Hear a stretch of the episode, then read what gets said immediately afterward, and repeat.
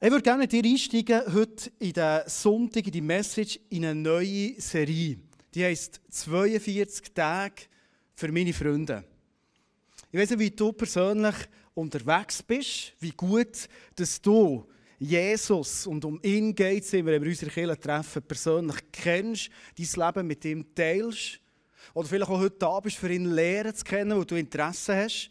Ich weiß nicht, wie du unterwegs bist, wie du dein Leben gestaltest, für das du dein Leben kannst investieren Und um das geht es in dieser Serie, dass andere Menschen in deinem Umfeld Jesus können persönlich lernen kennen. Wir werden uns jetzt sechs Sonntage Zeit nehmen, uns zu überlegen, wie können wir unterwegs sein können, ich persönlich habe mega die Erwartung an mich und an mein Leben. Wie kann ich unterwegs sein? Dass ich viel mehr noch sehen kann, wie Menschen in meinem Umfeld. Das, was mich begeistert an Jesus, jeden Tag, wie sie das ganz persönlich erleben können.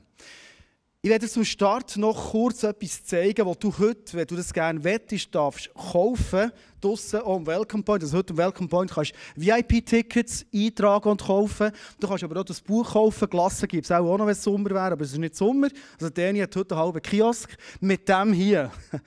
Und zwar ist das ein Booklet, wo immer das, was du am Sonntag gehört hast, verteuft wird. Ähm, und zwar ganz konkret, du kannst es für dich allein durchschaffen, ist aber auch die Möglichkeit, oder sagt vielleicht als Familie, wenn wir das mal machen. Es hat so Fragen drin, die dich anregen, um selber sich zu reflektieren. Vielleicht als Small Group ist es eine super Möglichkeit.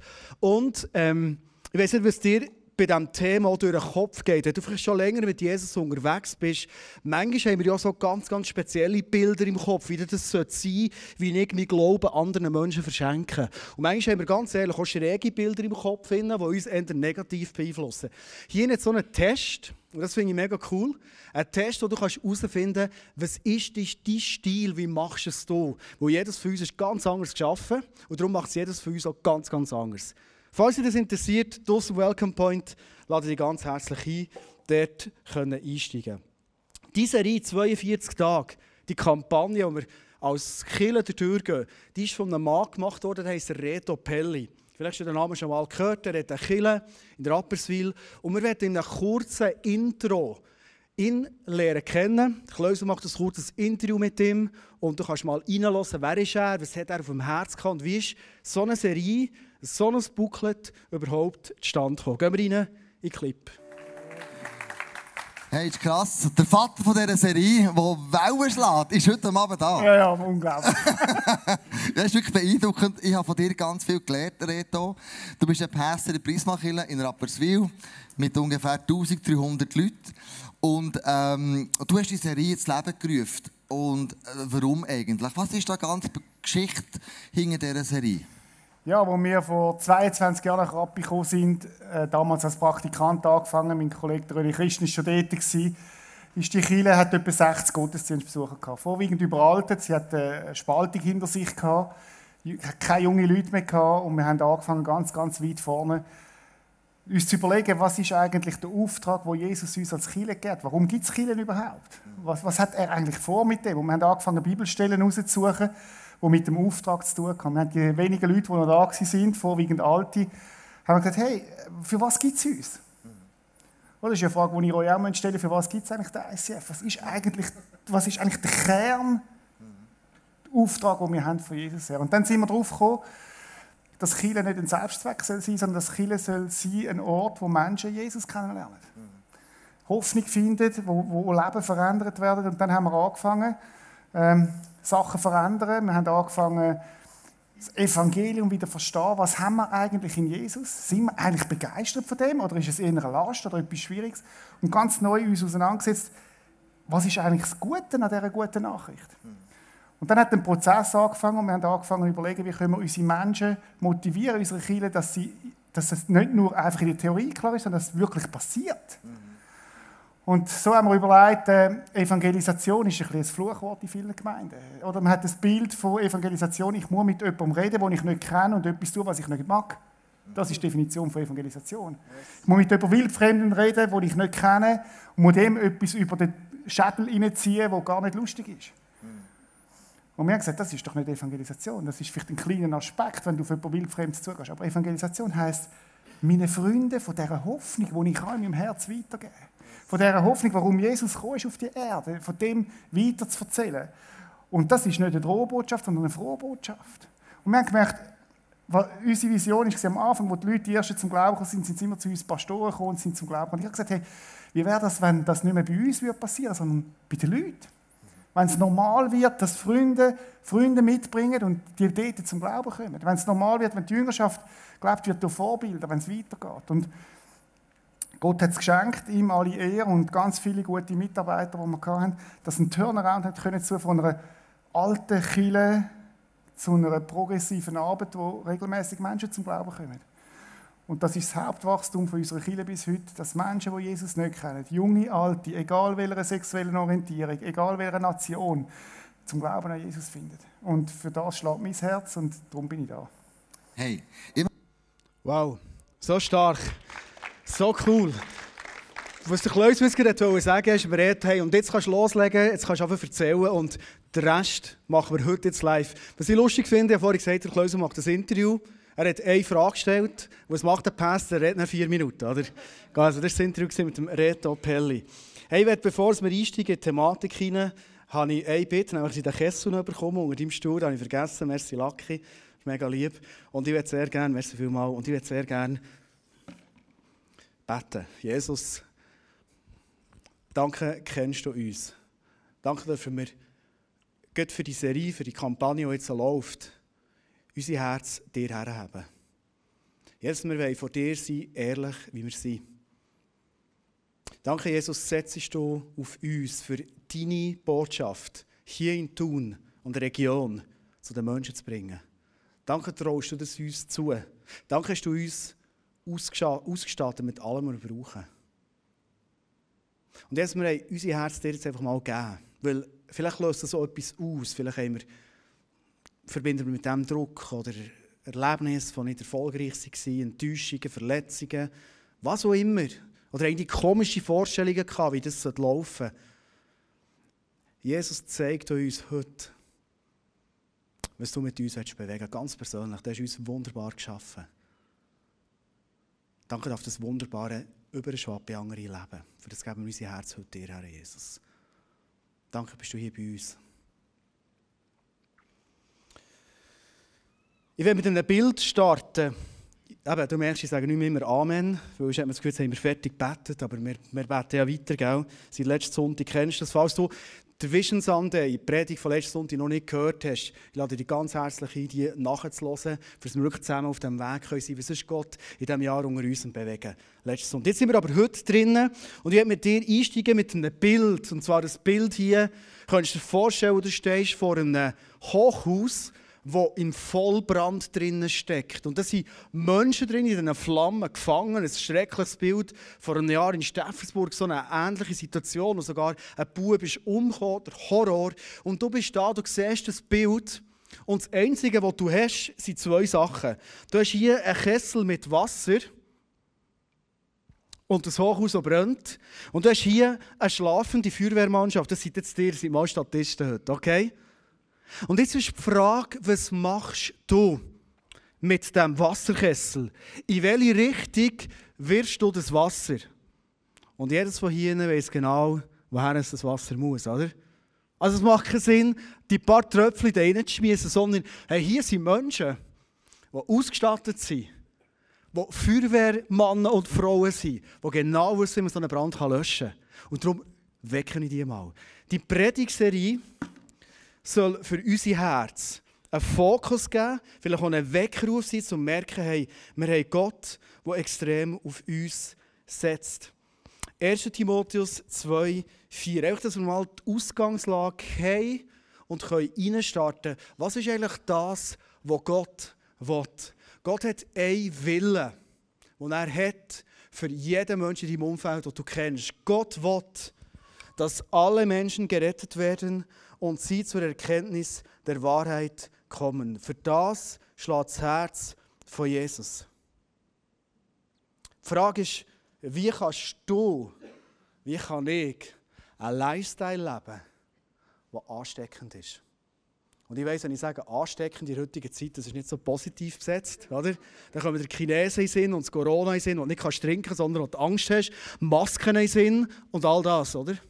Aber wenn ich heute von einem Lifestyle rede, der ansteckend ist, dann ist es etwas, das Leben bringt, das ewiges Leben bringt und das Masken fallen. Das ist das Ansteckendsein, das Jesus in dies und in mein Leben hat hineingelegt hat. Ich werde heute mit dir ins Alte Testament hineingehen. Vielleicht hast du jetzt erwartet, wenn es um diese Thematik geht, dann schauen wir so in zwei Teile der Bibel. Da ist extrem vieles drin, wie hat Jesus gemacht. Aber das Alte Testament ist ein Ort, wo kommt mir immer vor, wie ein Bilderbuch ist, das du anschauen kannst, mit Geschichten, wo extrem viel kannst lernen kannst. Und es gibt Geschichten, die eigentlich Bildnis sind, und das nehmen wir heute raus, auch für unser Leben jetzt, das ja bekanntlich im Neuen Testament innen abläuft. Und zwar gehen wir rein in die Zeit 845 vor Christus in Samarien. Das war eine Stadt, die belagert wurde von den Syrern vom König Ben-Hadad. Er hat die Stadt umzingelt und wie das die Städte immer gemacht haben in dieser Zeit, sie haben all die Stadttore aufgelassen, sodass die Finden nicht reinkommen können. Und dieser Ben Hadad, das war ein schlauer Kerl. Das ist übrigens eine Taktik, die noch heute in Kriegen gebraucht wird. Ich glaube, vor einem Jahr im syrischen Raum ist das passiert. Er hat gesagt, Jungs, wir die Stadt umzingeln und dann warten wir einfach mal. Wo weißt du, was passiert? Je mehr Wochen durch das Land gehen, haben die Leute in dieser Stadt nicht mehr Nachschub, nicht mehr zu essen. Wir sie aushungern. Und sie draussen gewusst, wir können jagen, wir haben alle Ressourcen zur Verfügung, wir haben, wir haben das Wasserbach und so weiter.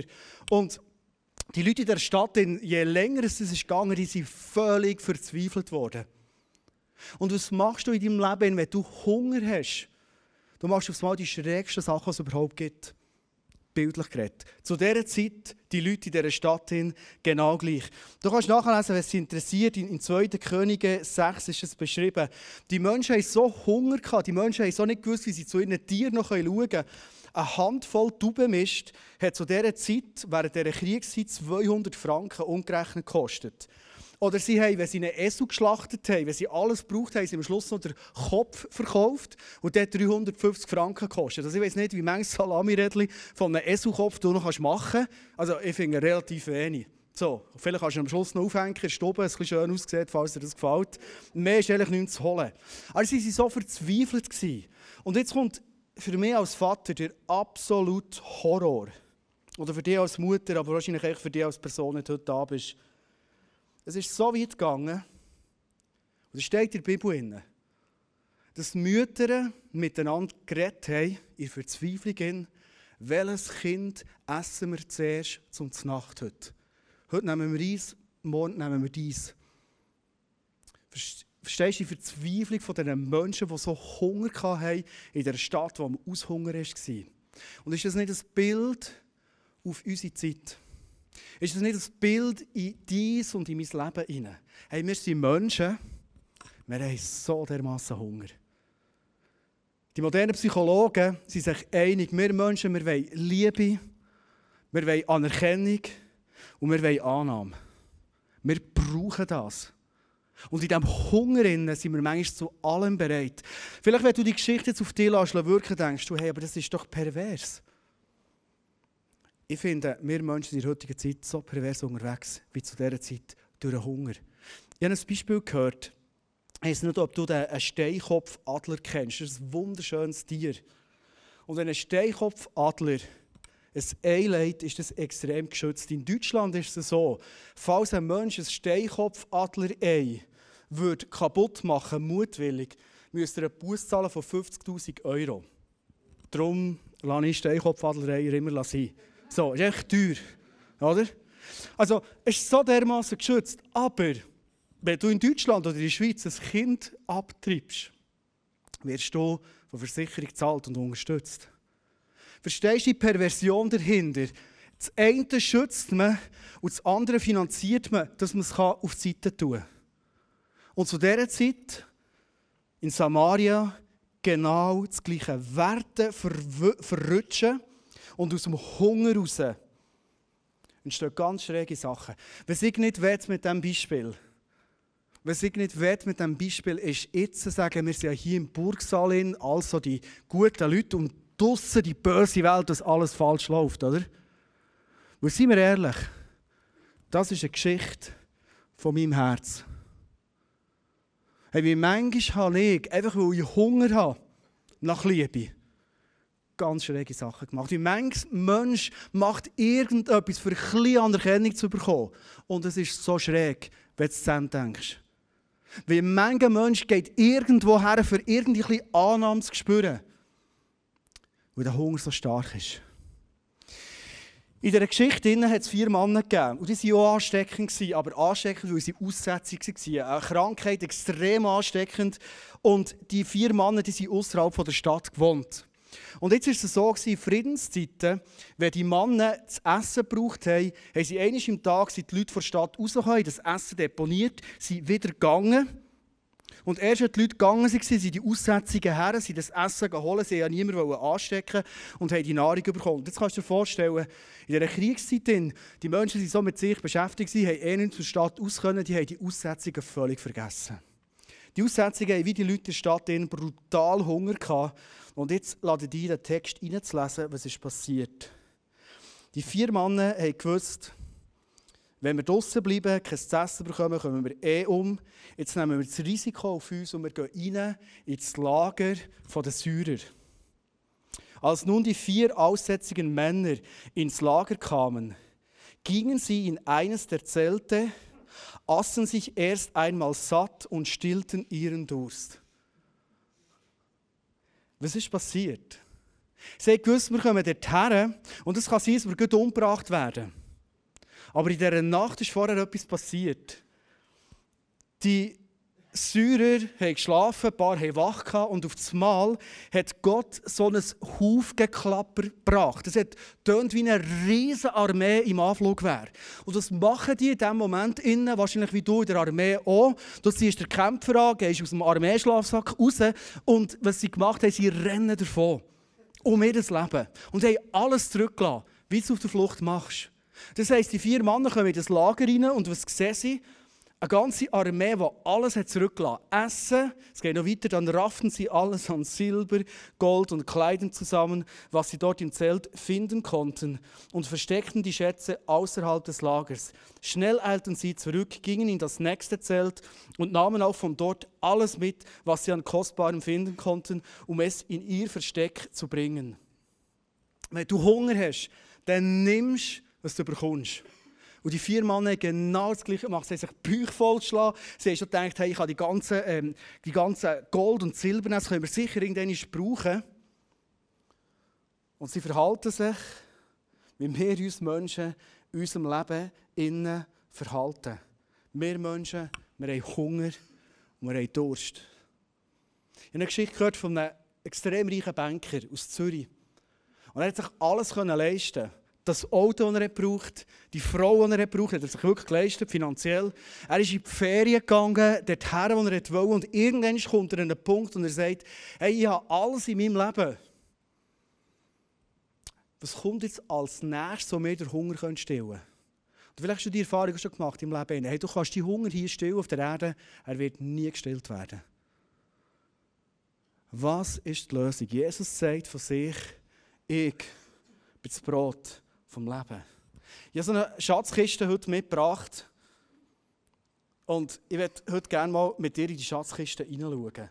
Weil, wenn Jesus die Schatzkiste ist, was ist denn das, was er dir bringt, ganz persönlich?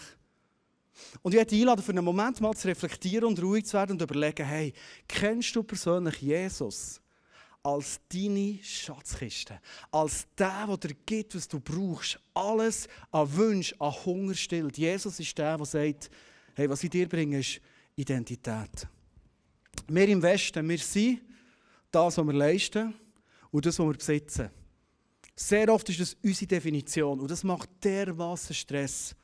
Jesus sagt, du bist der, den ich geschaffen habe. Jesus sagt dir und mir, der Vater im Himmel sagt dir und mir, hey, du bist der Sohn, den ich liebe über alles. Er sagt dir, hey, du bist die Tochter, die ich liebe über alles. Und im Fall, du bist nicht per Zufall da. Du bist nicht für irgendetwas da, sondern ja Plan mit deinem Leben. Das ist Identität, die dein Leben werden erfüllen hey, Ich wünsche mir so persönlich für dich, dass du Jesus, der Vater im Himmel, so kennst, als jemand, der dir Identität gibt. Hey, weil wenn wir wissen, wer wir sind. Heute Morgen ist ein Mann zu mir ins Gebet, ins Gebet gekommen, zu Interlaken. Und während dem Bett auf so gefragt und gesagt, weißt du eigentlich, was dein Name bedeutet? Und er hat gesagt, ja, keine Ahnung. Ich gesagt, geh mal dieser Bedeutung nach. Als ich bin heimgefahren und dann gegoogelt, was sein Name bedeutet. Weil ich habe gemerkt, dass oft der Name, den wir tragen, manchmal mehr mit unserer Identität zu tun hat. Hast du gemerkt, wie Gott durch die Identität von meinem Namen, den ich bekommen habe, von meinen Eltern zu mir geredet und mir ein Bild hat gegeben, wie er mich sieht, Identität. Jesus ist da. Und ich weiß, dass du das weißt. Aber ich frage dich heute Abend, was dir vergibt, ist es deine tiefste Überzeugung, dass Jesus dir alles vergeben hat? Glaubst du, dass Jesus dir gerne vergibt, sogar Sachen, die du selber dir fast nicht kannst vergeben kannst? Ich habe den Eindruck, dass heute Abend Leute da sind, die extrem Mühe haben, mit sich selber zu vergeben. Vielleicht gibt es etwas, was du irgendwie nicht kannst vergessen, nicht kannst hinter dir lassen, schon, dass du weißt, Jesus, und das steht in seinem Wort x-mal, vergibt dir alles, was du ins Licht bringst. Er vergibt dir, weil er gern vergibt. Jesus ist der, der auf der Zeit, er auf der Erde war, wo eine Frau ist, verwünscht wurde, derweil sie einen Seitensprung gemacht hat, wo er gesagt hat, alle zusammen würden die jetzt verurteilen. Und wer die verurteilen und noch nie einen Fehler gemacht wer also das Recht hat, der soll der Erste einnehmen und auf die werfen. Und die Frau ist hey, es ist nicht ein Stein geflogen. Jesus hat ihr vergeben. Jesus ist der, der uns Trost gibt. Hey, bist du in deinem Leben so richtig tröstet? Wir haben manchmal Tendenz, wenn wir Trauriges erleben, das zu verdrängen in unserem Leben. Verdrängen ist nie gut. Sondern Jesus sagt, hey, seid Menschen, die aktiv trauern, die euch trösten. Jesus sagt, bei mir kannst du kommen, wie du bist, und du findest Annahme. Ich habe so Freude an dir. Ich liebe dich, wie du bist. Und auch wenn du zu mir kommst und schon lange nicht bei mir bist, wenn du zu mir kommst und du stinkst von deinen letzten Wochen, die nicht gut sind gelaufen, Jesus sagt, und ich nehme dich an.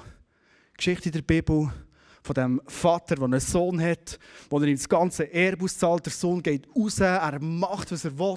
Er genießt das Leben, bis er am Schluss bei der Säu landet. Er stinkt nach Säu, er kommt zurück und was macht der Vater? Er umarmt ihn und nimmt ihn auf.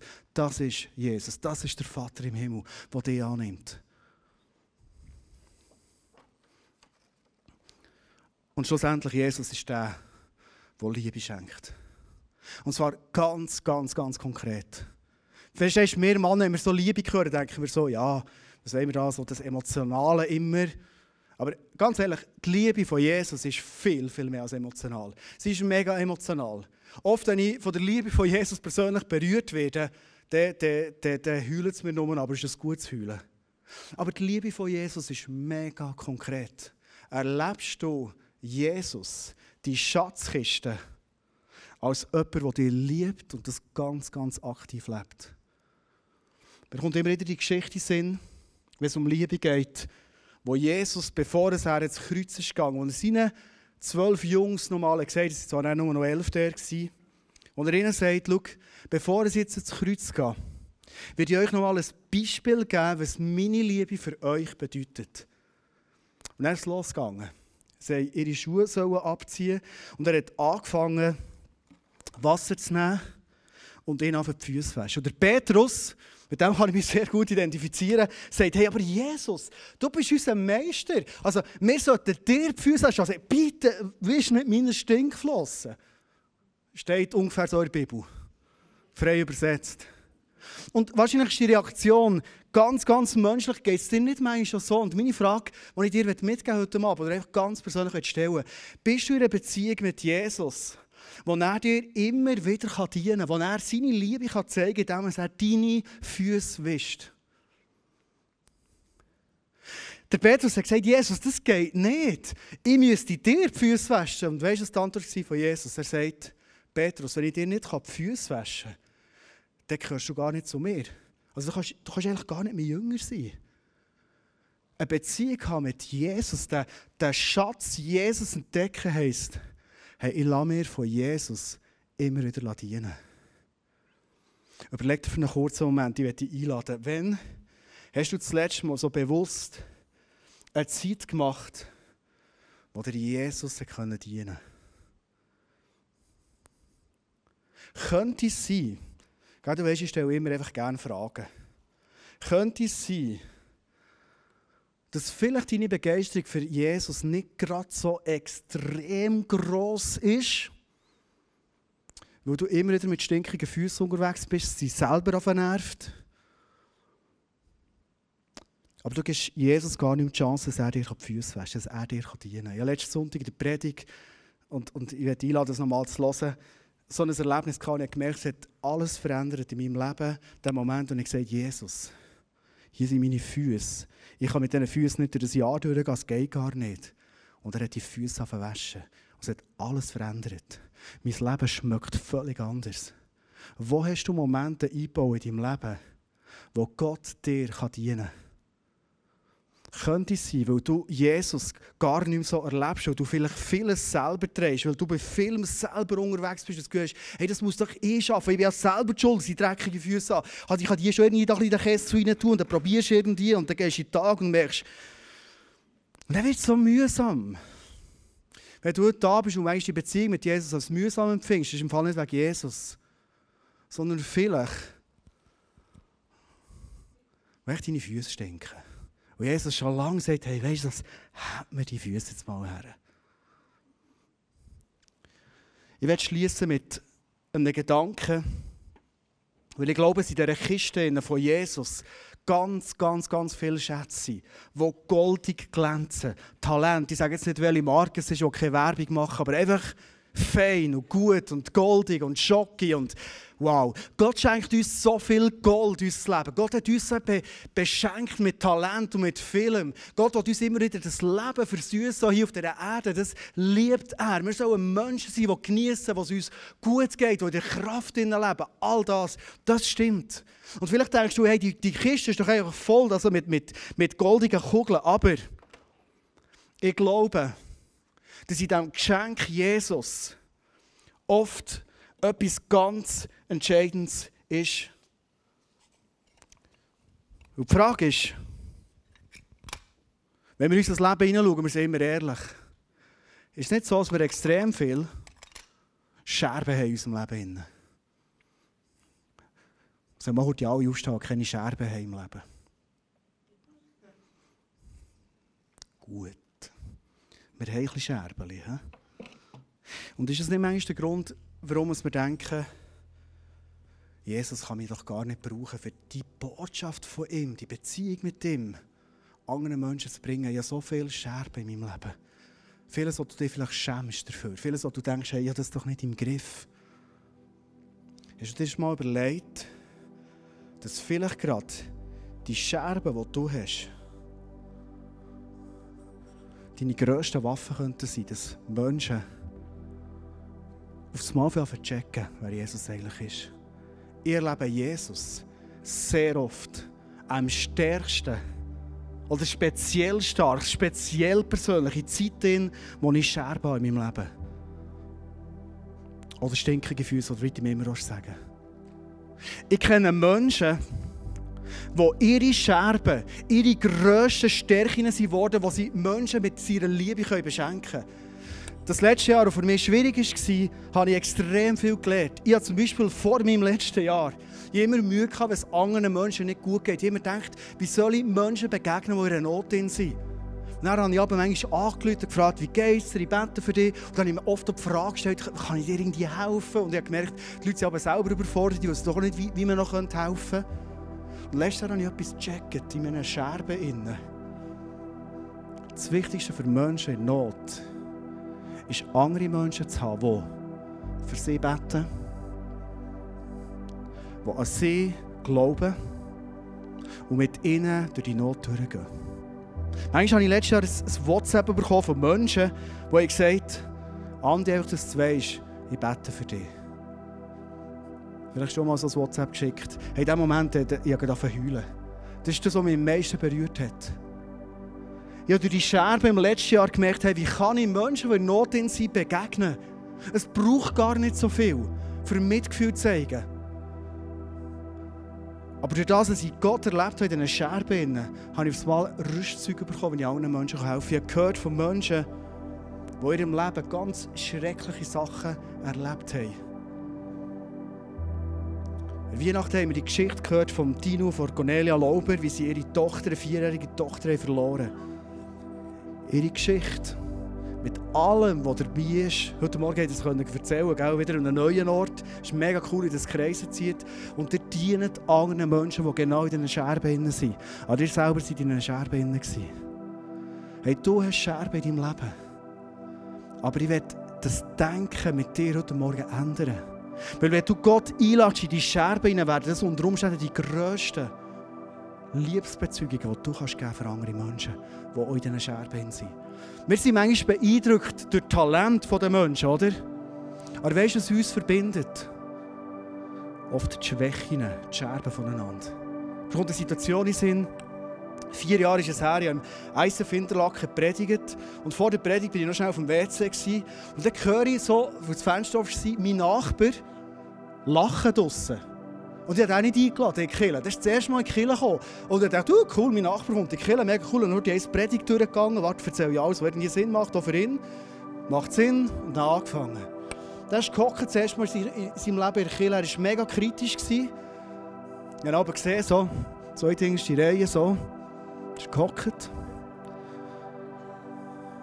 Er hat 25 Minuten zugelassen. Interessant war, alles gut. Und am Schluss der Predigt habe ich über meine grösste Not erzählt, die wir vor ein paar Jahren in unserer Ehe erlebt haben, meine Frau und ich.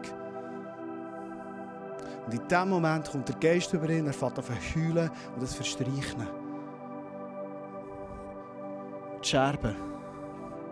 Verbinden. Er hat nicht erwartet, dass er in eine Kirche kommt und man ehrlich über das redet, was man manchmal im Leben erlebt. Er hat nicht erwartet, dass Gott in unseren Scherben drin ist. Und er war völlig ergriffen und er ist von denen noch nicht das letzte Mal in der Kirche. Ich werde gerne die Geschichte abschließen mit dir. Die vier Aussetzungen haben nämlich etwas gesagt. 2. 2. Könige 7,9. Doch dann sagten sie zueinander: Eigentlich ist es nicht recht, was wir hier tun. Und vielleicht denkst du jetzt, ja, sie sagen, hey, wir sind diesen Zeugen klauen. Das haben sie nicht gemeint. Was nicht recht ist, ist folgendes gewesen. Heute ist ein Freudentag.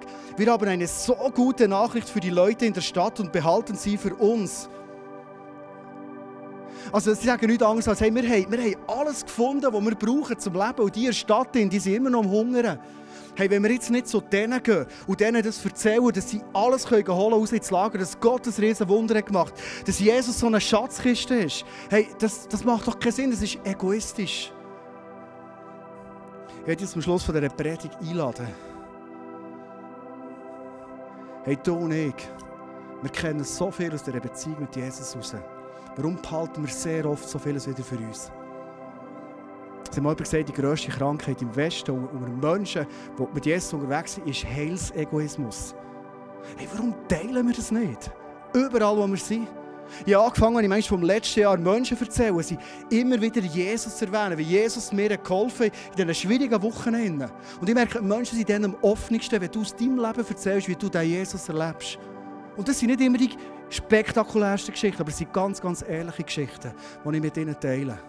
Ich probiere grosszügig zu sein, probiere meine Freude Jesus zu teilen mit ihnen. All das. Ich gebe dir noch einen letzten Vers mit. Dann werden wir zusammen worshipen, wir beten. 2. Korinther 12, 9. Vielleicht fühlst du dich in diesem Ganzen oft auch schwach. Und da steht, meine Gnade ist alles, was du brauchst. Denn gerade wenn du schwach bist, wirkt meine Kraft ganz besonders an dir. Darf ich bitten, dass wir zusammen aufstehen zum Schluss?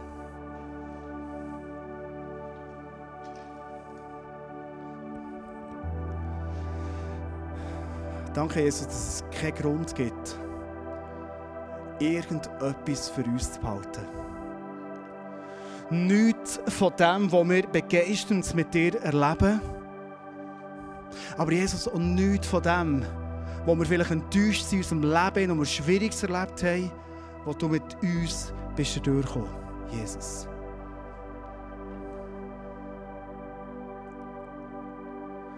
Danke, jetzt darf ich heute Abend für unsere Herzen beten. Für die ganze Kampagne, für, für die Situation im Moment da drinstehen. Danke, kennst du uns. Und Jesus, ich lade dich ein, dass du uns füllst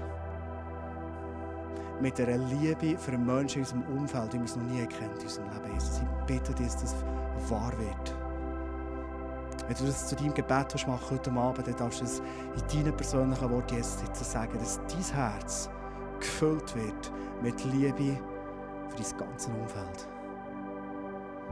Danke, Jesus, dürfen wir beschenkte Menschen sein, die andere Menschen wieder dürfen beschenken Jesus, ich setze heute Abend für Menschen, die sich das wünschen, ganz eine neue Begabung frei in deinem Namen. Für Menschen dürfen zu erreichen in ihrem Leben, dort, wo sie sind.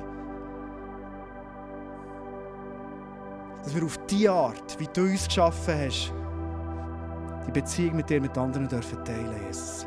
Danke, Heilige Geist, bist du in uns und du bist du kreativ. Danke, zeigst du uns Menschen, danke, gibst du uns Ideen, danke, gibst du uns Zugänge, danke, zeigst du uns vielleicht nicht in unserem Umfeld, in wo wir begegnen können, mit dem, was wir haben, mit dem, was wir sind. Und danke kommst du, Jesus, mit deinem Geist.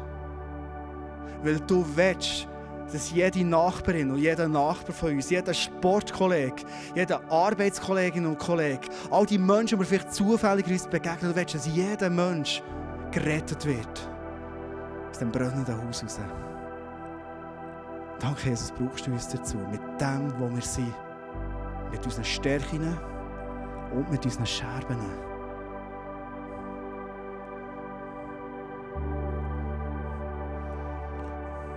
Gerne zwei Eindrücke weitergeben. Das Prophetie-Team hat den Eindruck, dass heute Abend eine Frau da ist. Du bist in einem Bereich in deinem Leben sehr ungeduldig. Und Gott hat seinen Zeitplan. Gott kommt, es kommt gut und lass Gott in deinem Leben machen. Und noch zweiter Eindruck da ist, ist eine Frau da, du fühlst dich so wie in einem Labyrinth. Drin. Du siehst keinen Ausweg. Jesus bietet dir seine Hand und führt dich raus. Das ist noch ein dritter Eindruck da von einer Frau, dein Essverhalten ist gestört und du, fühlst, du sehnst dich nach Freiheit. Gott wird dich in Gesundheit hineinführen. Und heute Abend soll der Prozess starten. Jesus in deinem Namen. Du hast hinter Möglichkeiten. Du gerne jetzt die Predigt abschließen mit einem persönlichen Gebet. Es sind Menschen, wir sagen Face to Face, die heute Abend für dich beten. Es hat das Prophetie-Team da, das heute Abend für dich los, dass du vielleicht einen persönlichen Eindruck willst, dort, wo du unterwegs bist. Danke, Jesus, kommst du mit uns, weil du uns liebst. Amen.